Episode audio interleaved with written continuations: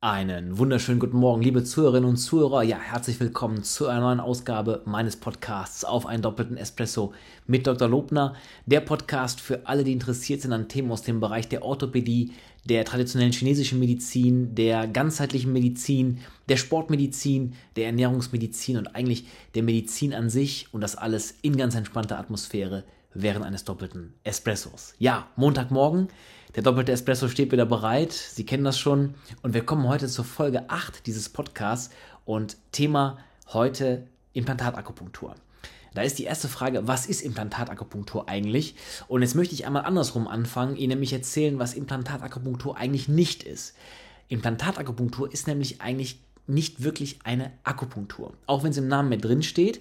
Aber es ist so, bei der Akupunktur setzen wir eine Nadel und wir haben in der Tiefe einen Reiz. Und solange die Nadel drin ist, ist der Reiz da. Wenn ich die Nadel rausziehe, ist der Reiz weg.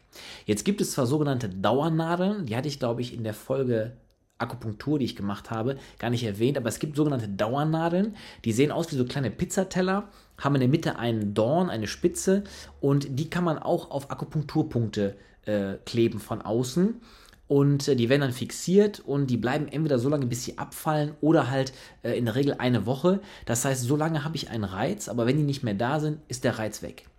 Im Gegensatz dazu ist es jetzt bei der Implantatakupunktur so, dass ich eigentlich eine Dauerstimulation habe, einen Dauerreiz. So, wie kommt das jetzt zustande?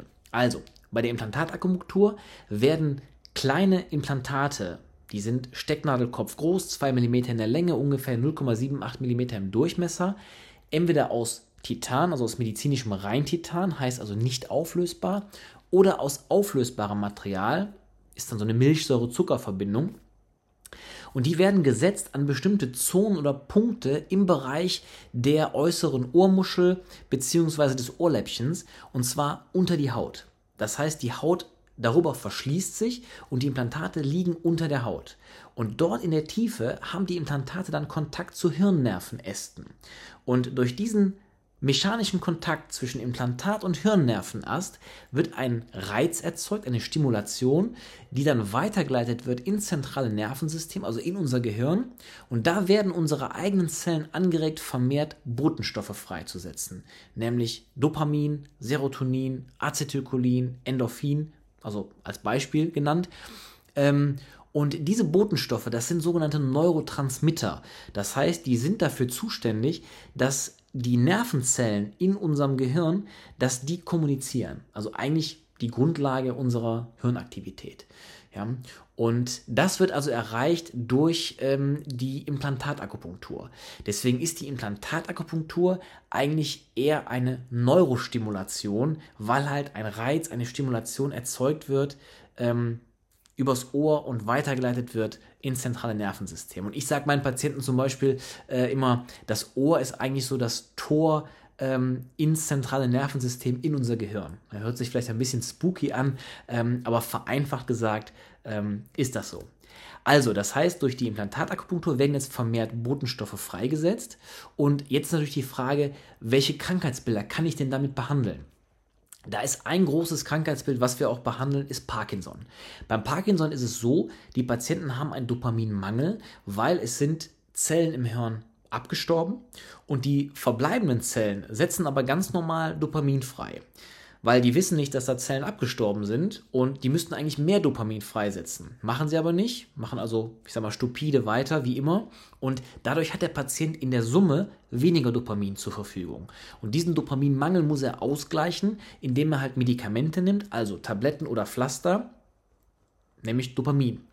Ähm, und durch die Implantatakupunktur wollen wir jetzt also erreichen, dass also vermehrt eigenes Dopamin freigesetzt wird, also dazu kommt zu dem Dopamin, was er von außen zu sich nimmt. Und in Summe will man also erreichen, dass sich die Lebensqualität verbessert, dass die Symptome ja, sich verringern und dass man vielleicht sogar auch die Medikamente reduzieren kann. Ja? Das also beim Thema ähm, äh, Parkinson. Andere, anderes Krankheitsbild ist RLS. RLS heißt Restless Legs Syndrom, also unruhige Beine. Auch hier hat der Patient einen Dopaminmangel, aber nicht, weil irgendwelche Zellen abgestorben sind, sondern weil einfach die Zellen das Dopamin ja wie festhalten, also nicht richtig freisetzen. Und dadurch hat der Patient in Summe auch einen, ähm, einen Dopaminmangel, den er ausgleichen muss durch Medikamente. Also auch hier wird Dopamin von außen zugeführt in Form von Tabletten oder Pflaster. Und auch hier möchte man mit der Implantatakupunktur erreichen, dass also vermehrt eigenes Dopamin freigesetzt wird, damit also sich die Lebensqualität verbessert, die Symptome sich verringern und Medikamente vielleicht ähm, reduziert werden können. Anderes Thema, anderes Krankheitsbild ist Demenz. Demenz ähm, ist der Überbegriff und eine Unterform kennen eigentlich fast alle, das ist die Alzheimer-Demenz. Ja, hier geht also Hirngewebe zugrunde, stirbt ab und dadurch wird also auch, werden weniger Botenstoffe freigesetzt oder sind weniger Botenstoffe da. Und hier geht es vor allem um das Acetylcholin und das Serotonin. Und mit der Implantatakupunktur will man also vermehrt diese beiden Botenstoffe freisetzen, damit eben die Kommunikation zwischen den Zellen besser ist wieder. Man muss aber ganz klar sagen, Demenz kann man nicht heilen, man kann Demenz nicht rückgängig machen, aber man kann versuchen, den aktuellen Status halt so lange wie möglich zu erhalten oder das Voranschreiten ähm, abzumildern. Ja, das ist so beim Thema ähm, Demenz. Dann haben wir letzte Woche über chronischen Schmerz gesprochen. Das ist natürlich auch ein Krankheitsbild, was man behandelt. Man möchte dann bei der Implantatakupunktur einfach vermehrt Endorphine freisetzen, also körpereigene Morphine, ja, also ein körpereigenes Schmerzmittel eigentlich, damit der ankommende Schmerz aus der Ferne, der seine Warnfunktion, seine akute Warnfunktion verloren hat, äh, weil er mittlerweile chronisch ist, dass dieser ankommende Schmerz also einfach abgemildert wird, übertüncht wird, nicht mehr so intensiv wahrgenommen wird und man vielleicht sogar Schmerzmittel reduzieren kann. Und dann ähm, möchte ich hier noch erwähnen, machen wir die Implantatakupunktur auch beim Thema Abnehmen. Ja, es gibt einen Punkt am Ohr, ähm, da kann man ein auflösbares Implantat setzen und da wird dann der Stoffwechsel angeregt, angekurbelt und gleichzeitig das Hungergefühl reduziert. Ja, man muss aber direkt dazu sagen, das alleine wird nicht reichen fürs Abnehmen, sondern man muss schon auch die, die Ernährung äh, umstellen. Aber ich wollte einmal erwähnen, dass wir also das Ganze auch äh, beim Thema äh, Abnehmen anwenden. So, jetzt, jetzt habe ich ein paar Krankheitsbilder genannt, bei denen wir das machen, also die Hauptindikationen eigentlich für die Implantatakupunktur. Jetzt muss man aber ganz, äh, es ist ganz wichtig zu sagen, die Implantatakupunktur ist ein sogenanntes komplementärmedizinisches Verfahren.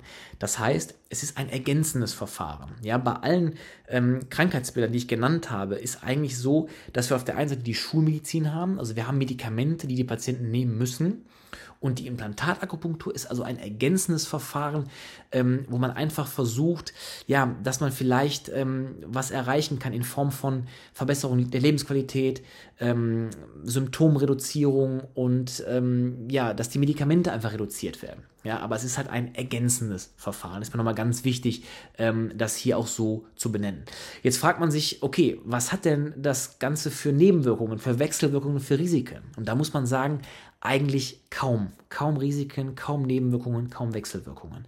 Ja, also wir haben mal geguckt, ähm, zum Beispiel äh, Blutergüsse, das Risiko für Blutergüsse liegt, glaube ich, bei 0,1 Prozent, für Entzündungen bei 0,01 Prozent, also extrem gering.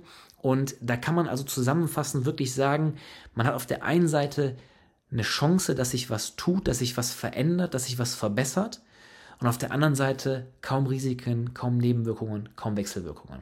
Und das ist auch, was mich an dieser Methode so fasziniert, diese Kombination aus Chance, also man hat die Chance auf der einen Seite und wie gesagt kaum Risiken, Nebenwirkungen, Wechselwirkungen auf der anderen Seite.